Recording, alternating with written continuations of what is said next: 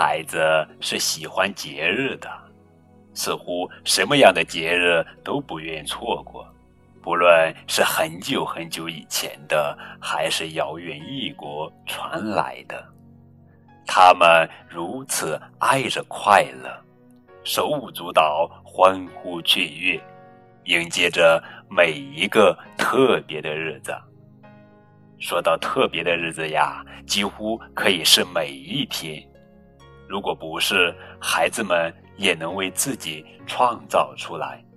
这美好的一个白天加夜晚要做些什么？关于他的故事是什么？还有他的名字是什么呢？节日的名字一定要精辟，这样才可以一言以蔽之；一定要响亮。这样才可以一传十，十传百。宝贝儿，这里是荔枝 FM 九五二零零九绘本故事台，我是主播高个子叔叔，愿我的声音陪伴你度过每一个夜晚。今天呀，我们要讲的绘本故事的名字叫做《有好日》，作者是英国作家麦凯利文。查尔斯·福格图，任蓉蓉翻译。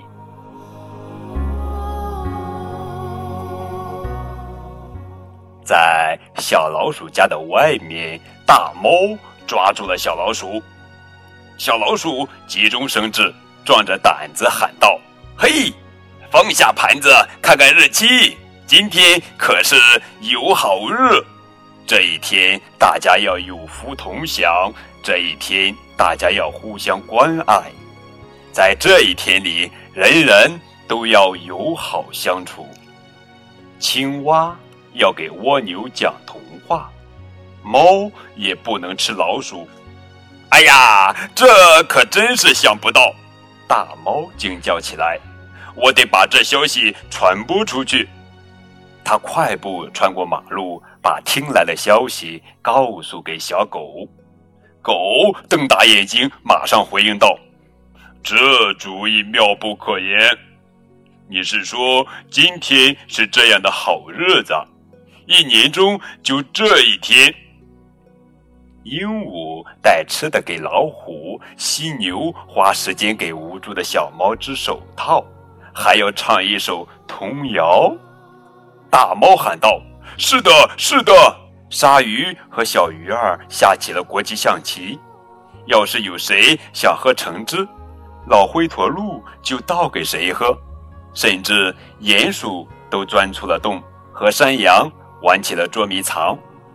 还有因为鸵鸟喉咙痛，黑猩猩就为它煮凉茶。狗说：“哦，伙计，快乐啊，快乐！”还说：“万岁，万岁，万万岁！”他叫道：“嘿，狗熊，你知道吗？今天可是有好日呀！”整整一个下午，狐狸都在为大白鹅深情的歌唱，小鸟则鸣唱着安抚之歌，歌颂着希望、友爱、和平。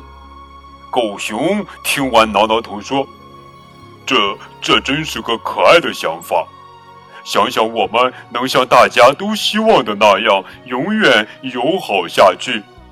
想想狒狒给蝴蝶送上许多五颜六色的大气球，欣喜和幸福的泪水就止不住的从我的眼睛里涌出。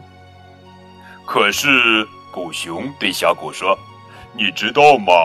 实际上根本就没有这样的事。”在有好日这天，或随便哪一天，难道胡蜂和蜜蜂就不蛰人了吗？我必须强调，它根本就不存在，这就是一个美丽的谎言。可怜的小狗呀，可怜的大猫，他们不愿意听到这些话呀，一起 呜呜的哭了起来。小老鼠坐在自己的家里，庆幸自己溜走了。他骗过了那只大猫。然而现在，当他坐了下来，他还真是无比向往那友好日。这时，外面的那只小狗还在哭。狗熊轻轻地拍了拍它。大猫说：“哦，振作起来，我最亲爱的小狗，我有一个计划。我们要和蜗牛、蛇、鲸鱼谈一谈。我们要治理好这个世界。我们要让他们看到，就只是没有人打架，世界将会变成怎样。”小狗想到一头友好的牛，也许会帮助一条鳄鱼。蜈蚣也许会做善事，它笑了，淡淡的微笑着。然后他们郑重的手挽手，有太多要做的事情在前头。三个朋友迈开大步，向着夕阳走去。